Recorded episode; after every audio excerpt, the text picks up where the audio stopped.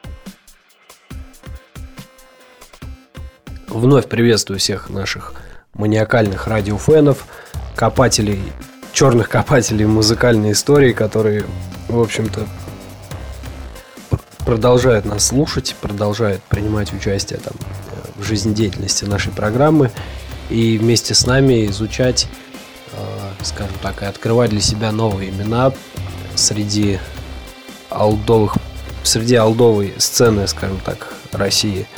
Вот. И в продолжении эфира с группой Cemetery э, мы сегодня также встретились э, с лидером и основателем той группы, да, но уже под э, предлогом поговорить о его последующем проекте, проекте Емараджа, собственно говоря. И сегодня у нас в гостях Сергей Коротков, которому я, собственно говоря, предоставляю вступительное слово. Приветствую, Сергей. Вечер добрый. Вот. Собственно, наверное, приступим сразу к исторической хронике. Э, распалась группа Цемитари, на ее руинах появилась группа Ямараджа. Это с чем было связано такое вот решение? Или это просто был, скажем так, пере... период переименования? Ну да, это, скорее всего, не на руинах, а продолжение истории Cemetery выросло в Ямарадж, потому что захотелось ну, несколько другой музыки, более жесткой, брутальной. Я в то время, так скажем, фанател по группе D-Side. Вот. Очень хотелось именно более жесткой музыки, более быстрой. Не все музыканты Cemetery меня э, поддержали, поняли. Вот. В результате чего, значит, в Ямарадж вместе со мной ушел басист Юлий Шалыгин – мы взяли на вокал, поскольку мой вокал, ну, мне, так скажем, не нравился в этой музыке. Мы взяли более брутального вокалиста Дениса Зверева Лютого, к сожалению, ныне покойного. Взяли более быстрого, более кочевого барабанщика Горшкова Пашу из группы, э, господи, дай памяти-то, где он до этого играл. Ну ладно, я вспомню, скажу. Письмо напишу. Вот. И из этой же группы мы взяли гитариста Андрея Сизова.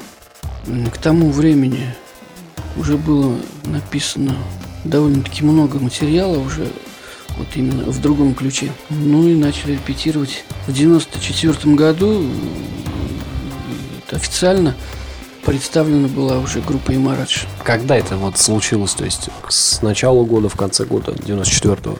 И что вообще на тот момент творилось в Саратове с тяжелой сценой, скажем так?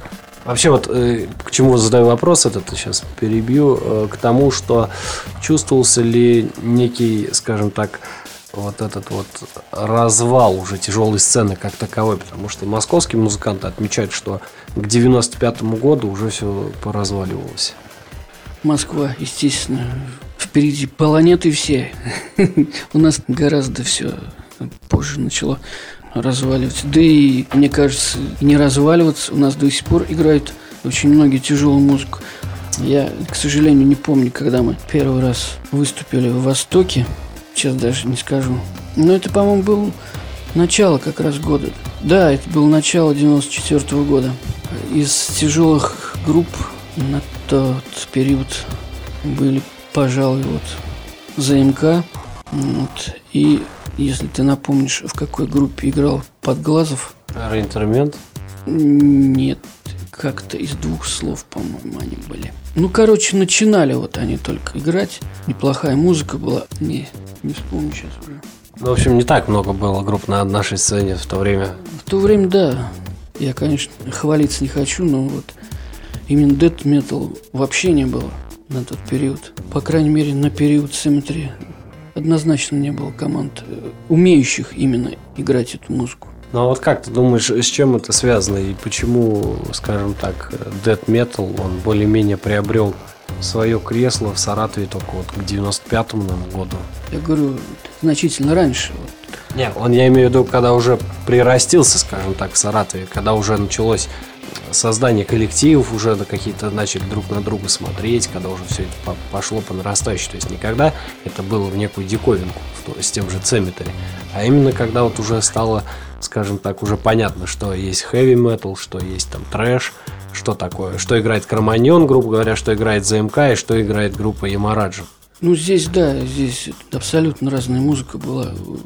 ЗМК и Кроманьона и у нас. Ты знаешь, все дело, наверное, все-таки в способности музыкантов играть эту музыку, впитать ее как-то, слушая вот зарубежных корифеев, так скажем, снимать, что-то пытаться делать э, собственное, свое. На это нужно время, естественно. Да и, знаешь, в то время все-таки я скажу, что меньше было хороших музыкантов. Сейчас их гораздо больше. А некоторые говорят, что все-таки наоборот, потому что раньше не было всяких дебильных программ, в интернете не было аккордов, по которым они просто зырили и и сейчас как бы ни хрена мозгами не шевелят. Раньше типа все это действительно на слух приходилось снимать. То есть тут несколько вот такой спорный вопрос. Я так думаю, что в то время было больше, может быть, самобытных, а в наше время больше технических музыкантов. Но тем не менее, согласись, вот Саш Серегин, Женя Дурманов и Паша Горшков, они, наверное, все-таки на сегодняшний день, конечно, уже нельзя их считать одними из лучших музыкантов, но я думаю, до 2003 года, наверное, они являлись, по сути, самые передовые. Согласен.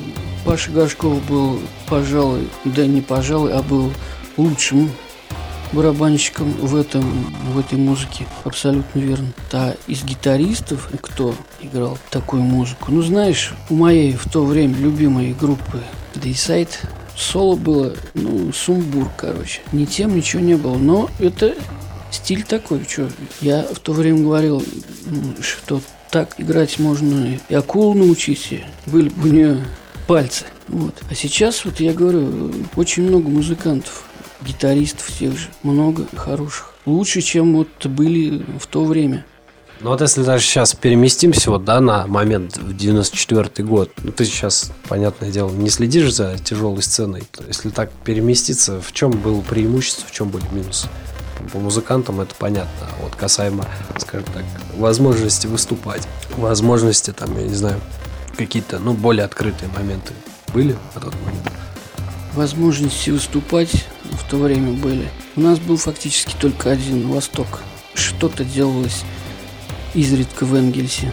Не было фактически больше ничего. Многие еще, видишь, в чем вот убеждены они там, считают, что, мол, в столице только сейчас такие условия, когда они предлагают выступить на фестивале, но приезжайте за свои деньги. То есть это не, многие не согласны с этим. То есть они считают, что столичные группы еще должны оплачивать, вот, скажем так, провинциальным группам. На тот момент вот как обстановка стояла? Насколько известно, все-таки гоняли в Москву, а там чем занимались вообще? Если говорить о клубе «Восток», мы играли или бесплатно, или выкатывался ящик пива за концерт. Ну, по крайней мере, вот я не слышал, чтобы кому-то в то время платили какие-то деньги. А насчет Москвы, я ездил в Москву не играть, а по каким-то другим делам. Открывали филиал здесь от КТР. Ну, в принципе, здесь не пошло это все дело. А с чем был связан на тот момент это? Да фиг ее знает. Может быть, мы где-то не дожали. Может быть, это нафиг не надо было никому. Нищие все были. Ну, короче, не пошло в то время ничего. Единственное, вот я навез там журналов железный марш, они разошлись как-то. Пластинки возил, тут всякие тяжелые. Но я думаю, все-таки то, что не пошло, скорее всего, наверное, было непосредственно связано с вот этим неким кризисом тяжелой сцены, который вот к 95 году начал проявляться и, скажем так, уже к дефолту 98-го он уже тоже окончательно претерпел крах, скажем так. Вот как ты считаешь, ну, на твой взгляд, вот этот вот, опять же, ты тоже видел на тот момент ситуацию в Москве, ты прекрасно понимаешь, ты общался тогда с людьми, ты знал там, что, скажем так, актуально, и пытался, ну, так я понимаю, привести эту искорку сюда. что тут было несколько тяжеловато продвинуть, потому что люди место они несколько в другом измерении находились и думали, и мыслили и так далее. Может быть, поэтому. Я как-то не анализировал все это. Но вот э, я как-то особо и не замечал, что был какой-то кризис в тяжелой музыке. На тот момент тут появились Толерон, блин, еще тот же. Еще там какие-то группы молодые. Мне, наверное, было больше интересно моя группа, что в ней на данный момент происходило. А происходила там хрень в 95-м году уже. Ну, то есть э, в группе завелся человек, который, собственно, и привел к развалу группы. О чем я сейчас вот сожалею, конечно, потому что мы были в то время на подъеме, и было тем более еще написано материала много для последующих альбомов. Сейчас я предлагаю прослушать э, композицию группы Мараджа, э, записанную в 94 году под названием House and Desert. И, соответственно говоря, продолжим разговор. Уже перейдем, скажем так, к, к альбому и к демо. Итак, слушаем.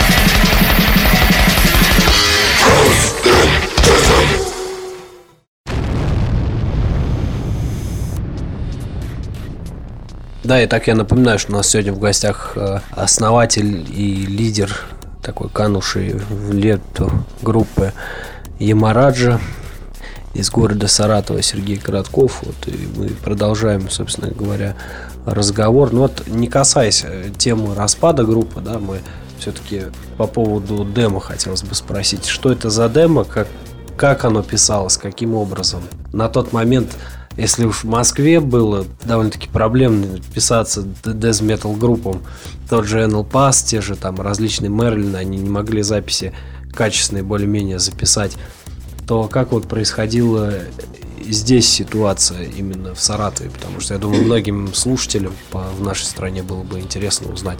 Так как Кармайон они попали именно в этот период, у них был простой, и рассказать они толком так и не смогли. Там, только с 97 -го года, считай, там была, по-моему, студия 152 или 132, которая более-менее как-то э, давала хороший звук. А вот что было перед этим? После периода записи катушечной, что появилось потом?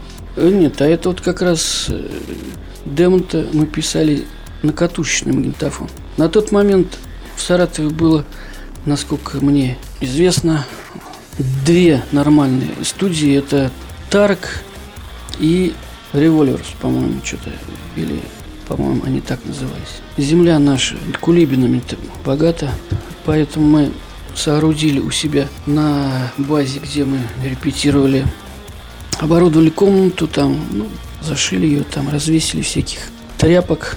Ну и вот записывали на, на катушечные магнитофоны, вот эти вот здоровые. Электроника, по-моему, что ли они.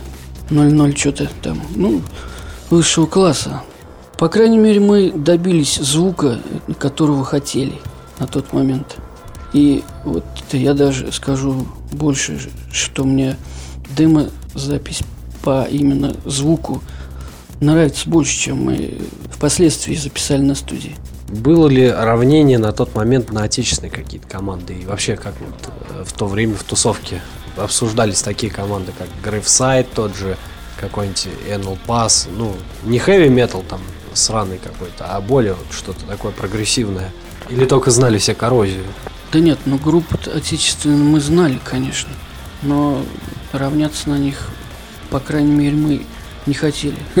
Мы равнялись на более выдающиеся группы зарубежные, естественно. Ну, я уже упоминал Дейсайт. Каннибалы, нет? Естественно, да. Что там еще было? то время-то. Естественно, мы слушали Сепультуру, там, Металлику тоже. Мне очень нравилась в то время еще Morbid Angel группа своими неквадратными вот этими делами. И меня это очень вдохновляло, так скажем. Дэс тот же. Вопрос такой хотел спросить по поводу некоего, скажем так, бандитизма. Естественно, многие знают, что Саратов, он один, одним из самых криминальных городов в России был в то время. И почему спрашиваю? Потому что многие бандюки, они в свое время э, металлю, металлюгам и вообще просто рок-музыкантам предлагали там свои услуги, типа давай проспонсируй, э, запишите альбом или там сыграйте в кабаке.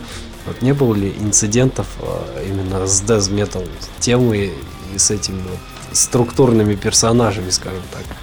У Ямараджи абсолютно не было никаких соприкосновений с, с криминалом. Я знаю, что с Востоком там была какая-то ситуация нехорошая. Там, по-моему, даже убили бармена, что ли. Наезды были, то есть мне рассказывали люди, в частности, на Восток. Вот. У нас же нет. Да я, конечно, не скажу за всех участников группы, может быть, у них и было что-то, но, по крайней мере, я не знаю об этом ничего. А, а сам я эти вот лихие 90-е это как раз поражил Бог за пазухой вообще, на самом деле. Я в то время, так скажем, был сочувствующим вот этим вот нашим оранжевым братьям, которые бегают, Хари Кришна. Даже одно время я жил у них в храме. Отсюда, наверное, название, да, такое появилось?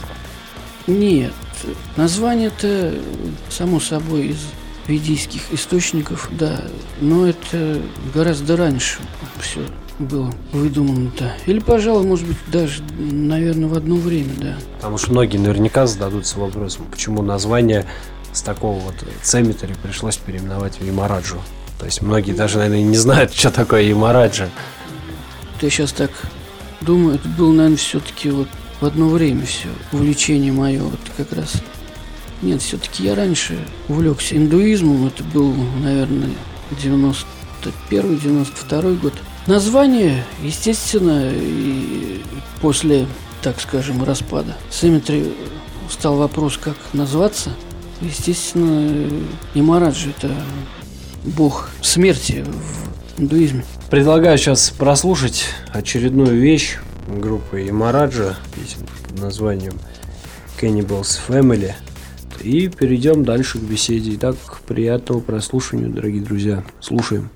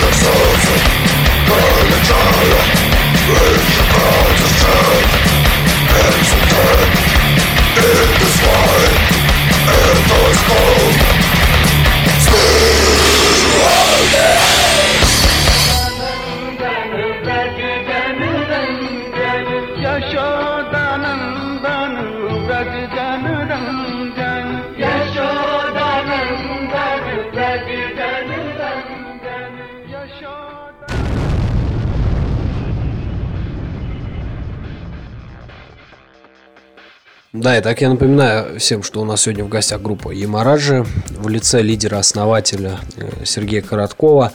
И мы продолжаем, собственно говоря, обсуждать середину, скажем так, музыкальной составляющей 90-х годов, 95-й год.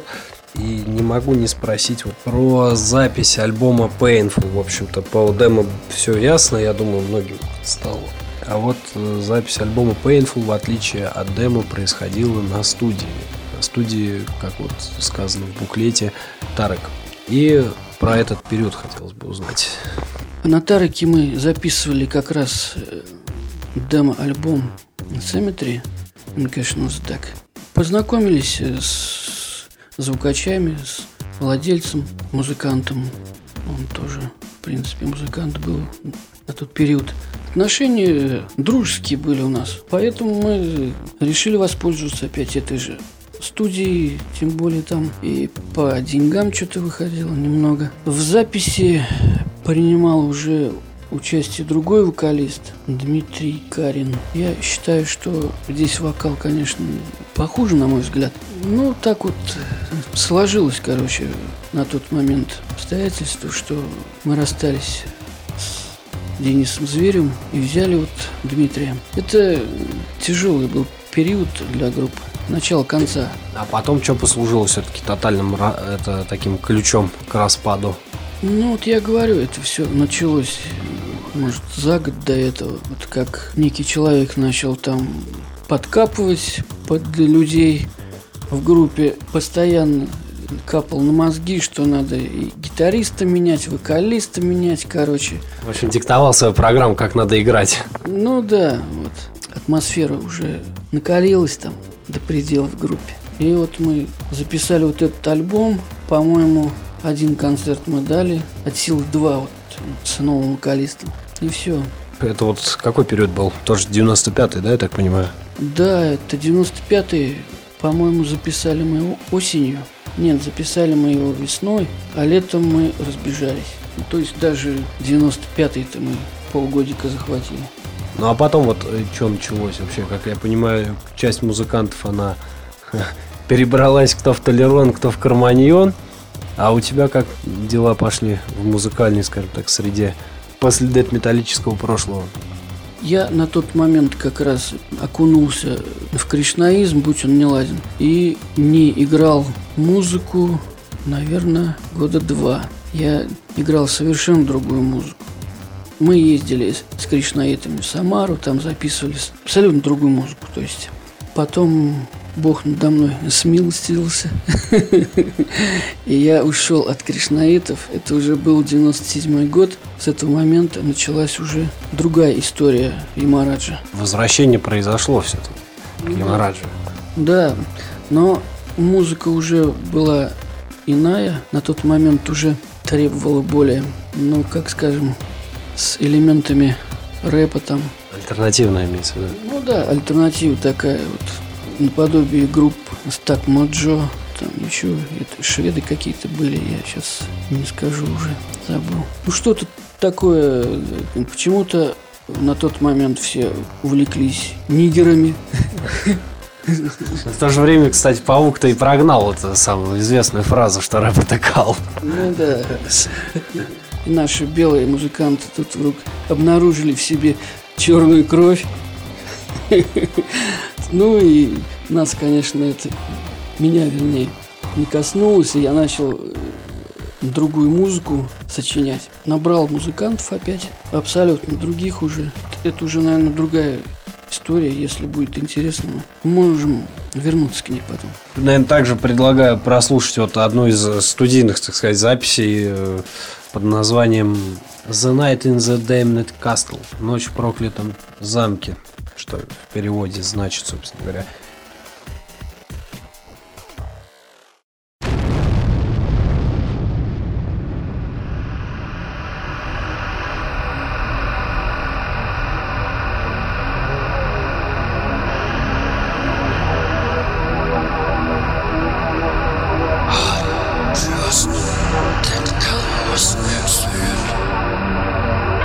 Sensation.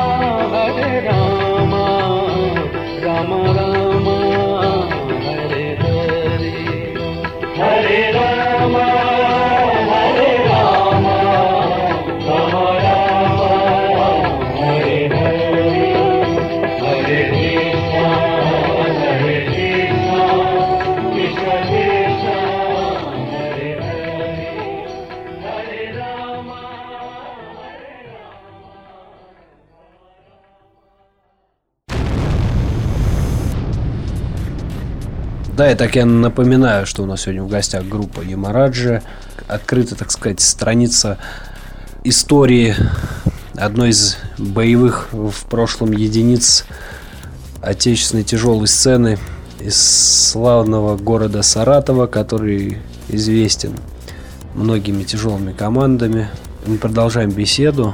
В общем, переходим к второй части этапа существования группы Ямараджа, который начался вот в 97 году, как уже выше было сказано, под неким новым звучанием, под новой концепцией. И, собственно говоря, единственное различие, как я понял, это э, было наличие уже русскоязычных текстов. Да, и название, само уже написание названия было на русском языке. И тексты были на русском. На тот момент уже э, народу, наверное, захотелось чего-то более такого с элементами хип-хопа, рэпа там. Но чтобы все равно тяжелое было. Нашел я новых музыкантов. На тот момент, я считаю, одного из лучших гитаристов Саратова, Виктор Терехин. Он сейчас в Москве.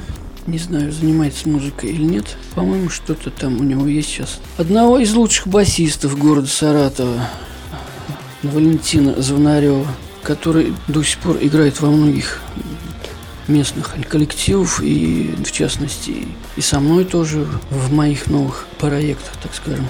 На барабанах играл их друг Александр Харченко. Он, по-моему, и сейчас играет тоже, насколько я знаю. Вот. И на гитаре одно время у нас играл Сергей Ланкин, с которым я на данный момент сотрудничаю в другом проекте. На то время, опять же, площадок кроме Востока тоже не было. И Энгельс уже, наверное, умер к тому времени. Я сейчас даже и не помню насчет Энгельса. Нет, по-моему, там что-то делал от Дуденко. Джем он уже чуть позже начал, скажем так, делать. Уже к 99-му, наверное, начал.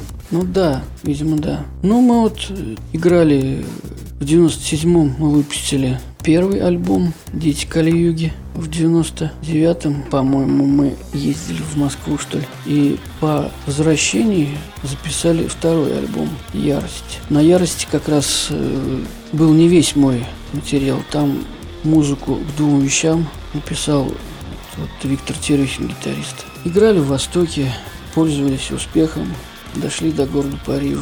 Что еще? А вот на тот момент, кстати, когда уже вторая, скажем так, волна, вторая жизнь, второе дыхание было группы Имараджа, дыхание первой, оно нагоняло, там, не знаю, фанаты, может быть, приходили какие-то старые, или все-таки было ли желание вернуться в дезметал струю? Да ты знаешь, на тот момент, по-моему, при том, что был один только Восток, там те же люди и тусовались. И, и по большому счету, мне кажется, им было все равно, кто там играет. Вы играли. Да, потому что больше не было ничего. Это сейчас площадок, наверное, 15, я точно знаю, в Саратове, где можно играть. Мне кажется, от того и народ-то не ходит никуда. Хорошо, вот скажем так, отыграли все, там записали второй альбом, а дальше что произошло? А ничего не произошло.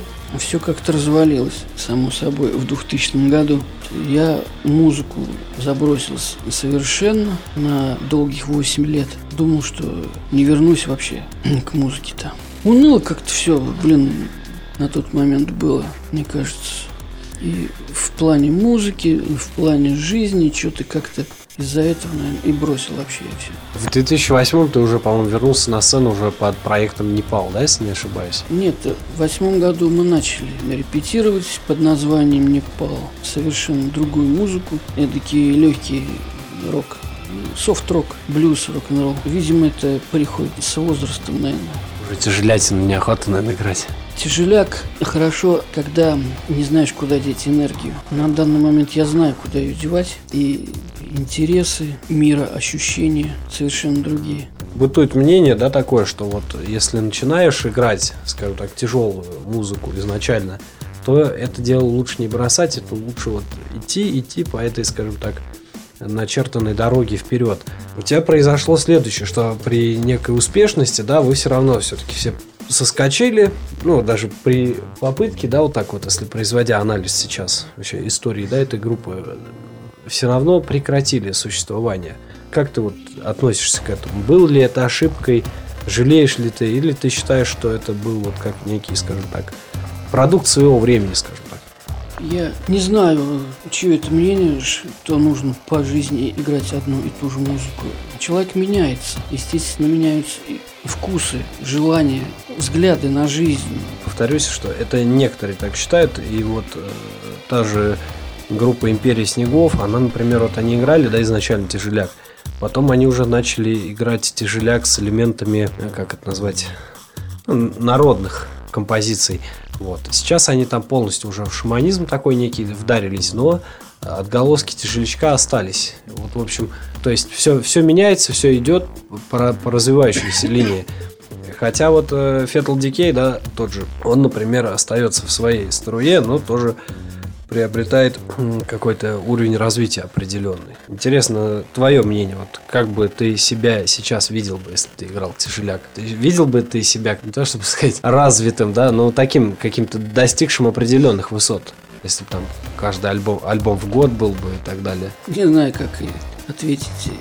Просто дело в том, что зачем говорить о том, что было бы. Если бы это было, то это было бы в какой-то параллельной вселенной. Моя жизнь, она сейчас здесь. И именно такая вот, какая есть. Ну, ты вот не жалеешь, да, о том, что в, в то время ты ушел, скажем так, из среды вот этой тяжелой музыки, плавно перешел, скажем так, в более легкую струю? Я жалею, может быть, лишь о том, что пошел на поводу вот у этого, мягко скажем, мудака. И в результате чего развалилась на самом деле хорошая качественная группа. Ну, я думаю, таких примеров все-таки много, и таких уродов, которые вечно мешают коллективам. Сколько вот уже приходилось слышать о таких, устранять даже где-то таких людей. Но тем не менее. В общем, что ж, сейчас я предлагаю прослушать очередную композицию э, группы Ямараджа, альбом 95 -го года под названием At Four O'Clock, да, или как? 4 утра, по-моему, да. Да, 4 А- утра. At Four O'Clock AM. Итак, слушаем.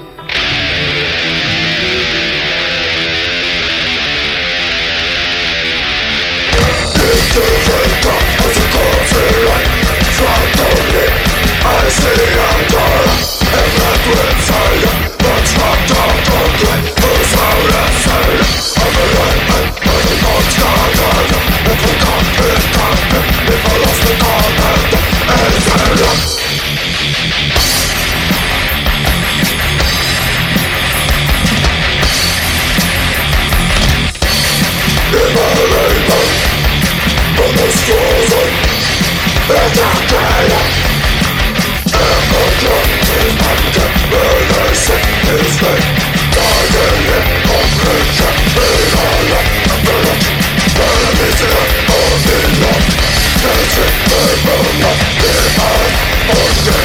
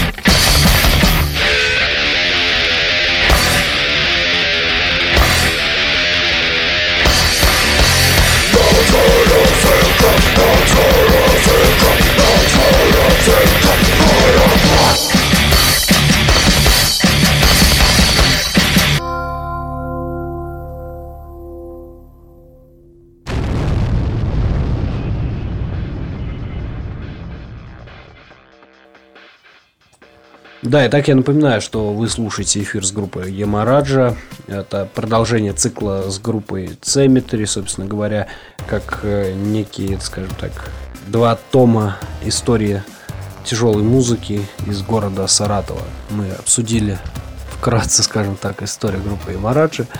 И вот у меня соответствующие вопросы возникают. Серега, а расскажи свои вот какие-то моменты касаемо тяжелой музыки, ты следишь вообще сегодня за ней?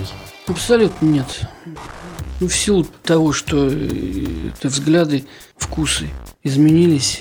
Сейчас, если только случайно наткнусь, не так давно, кстати, наткнулся ВКонтакте, по-моему, на видео с концерта группы «Арматура», по-моему, саратовской, и понял, что на самом деле идеи все-таки витают в воздухе. Дело в том, что в 94-м, да даже раньше, да, наверное, в это, в это время у нас были наши друзья, ну, они чуть помладше были там, вот, они собрали группу такую грайнкоровую и назвались «Арматура». И вот буквально я просто зацепился глазами за это название, думаю, нифига себе, что это такое. Вот. Но оказалось, это не то. Совершенно не то. А так я говорю, я очень редко включаю Slayer, поскольку любовь так и осталась к нему. Да и, пожалуй, и все, наверное, из таких тяжелых команд. Так. А вот на протяжении, скажем так, периода молчания ты вообще, то есть, не следил, никого не видел, не слышал вот, из всех, скажем так, коллег по музыкальному цеху? Да ну, нет. Саратов все-таки не настолько большой город, чтобы не видеть никого и не встречать. Встречал, конечно, виделся, общались. Предложение даже одно время, не помню от кого, исходило, чтобы опять собрать Ямарадж. Наверное, от Сизова. То ли от Сизова, то ли от этого вот нехорошего человека. Но дальше каких-то разговоров так ничего не дошло. Но если бы и дошло, то, естественно, этого нехорошего человека не было бы там. С Денисом Зверевым мы буквально до последних дней его жизни общались.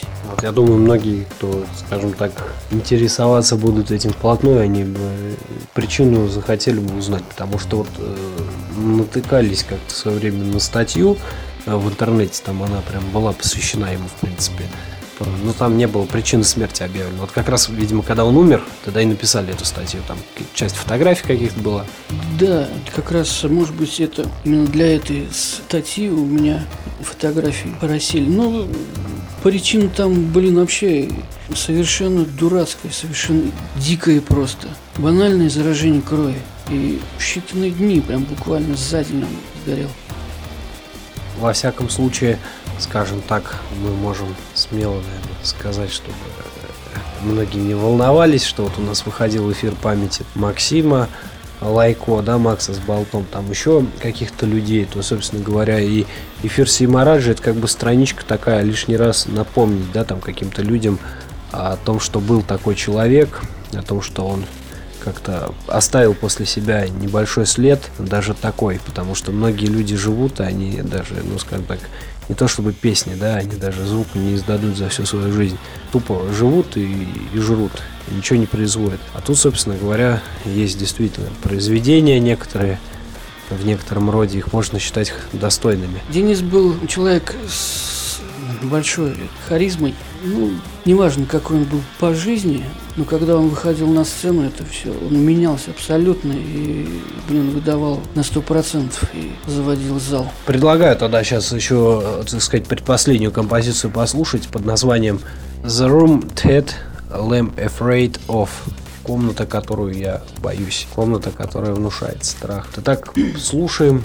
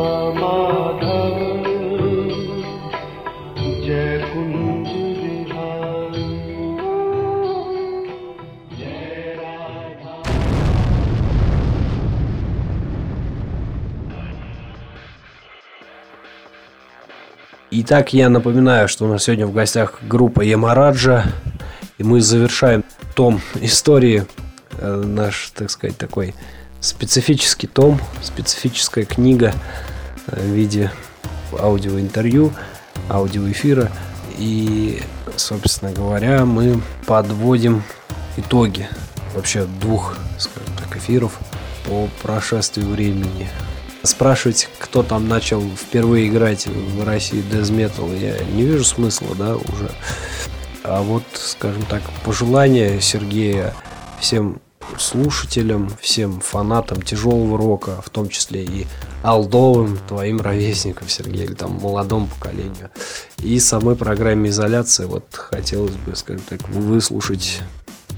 Могу пожелать самого главного – осознания самого себя. Если ты хочешь играть эту музыку, если ты можешь ее играть, играй. Главное, чтобы был внутренний комфорт. Вам, естественно, долгих лет жизни, очень большое дело делаете. Может быть, они, конечно, неблагодарные, но я думаю, что все те, кто слушают, они тут как раз именно благодарны, а все остальное мелочь. Если это дело по душе, я говорю, если ты... Внутренний комфорт – самое важное в этой жизни, поскольку сейчас мир скатывается к мракобесию какому-то вообще.